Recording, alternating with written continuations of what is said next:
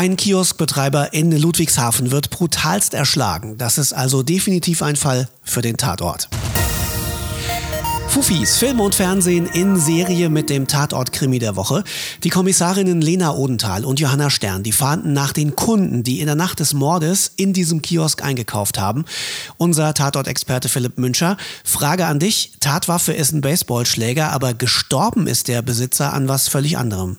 Ja, bei der Obduktion findet Rechtsmediziner Dr. Özkan heraus, dass der tote Sandro Esposito einige Münzen im Hals stecken hat, an denen er erstickt ist. Und zwar genau abgezählte 73 Cent. Die habe ich gefunden. In seiner Luftröhre ist er erstickt.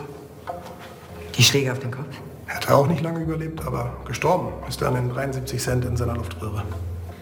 Können die Münzen in seinen geöffneten Mund gefallen sein, als er am Boden lag? Das kann ich ausschließen. Der Täter muss ihm die Münzen in den Rachen geschoben haben. Es gibt Kratzspuren im Rachen, die können nicht von den Münzen kommen. Also da war jemand offensichtlich ziemlich wütend. Leider sind die Aufnahmen der Überwachungskamera verschwunden und so bleibt den Kommissarinnen Lena Odenthal und Johanna Stern erstmal gar nichts anderes übrig, als die Kunden zu befragen, die vor dem Mord im Laden waren. Und das soll sie wirklich weiterbringen?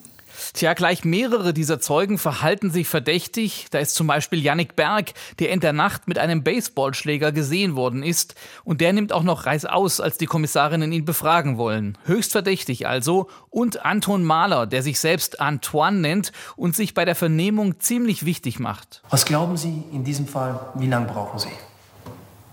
Wir gehen von einer spontanen Tat aus. Solche Täter sind meist von ihren Impulsen gesteuert, nicht sehr intelligent.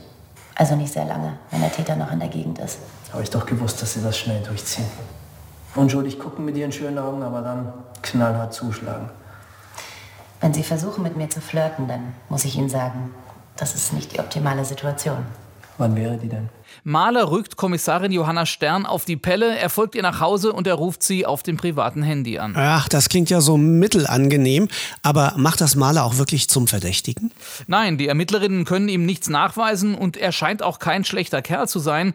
Zum Beispiel kümmert er sich rührend um seine Freundin, die an einer seltsamen Krankheit leidet. Sie kann jedenfalls nur Gutes über Mahler sagen.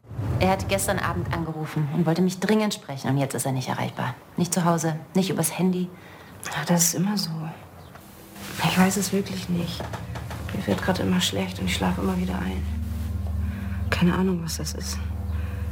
Keiner weiß das. Aber Antoine, der ist für mich da. Der kümmert sich um mich. Der ist wie ein Engel. Stern und Odenthal tappen also lange im Dunkeln, bis sie das Puzzle allmählich zusammensetzen können.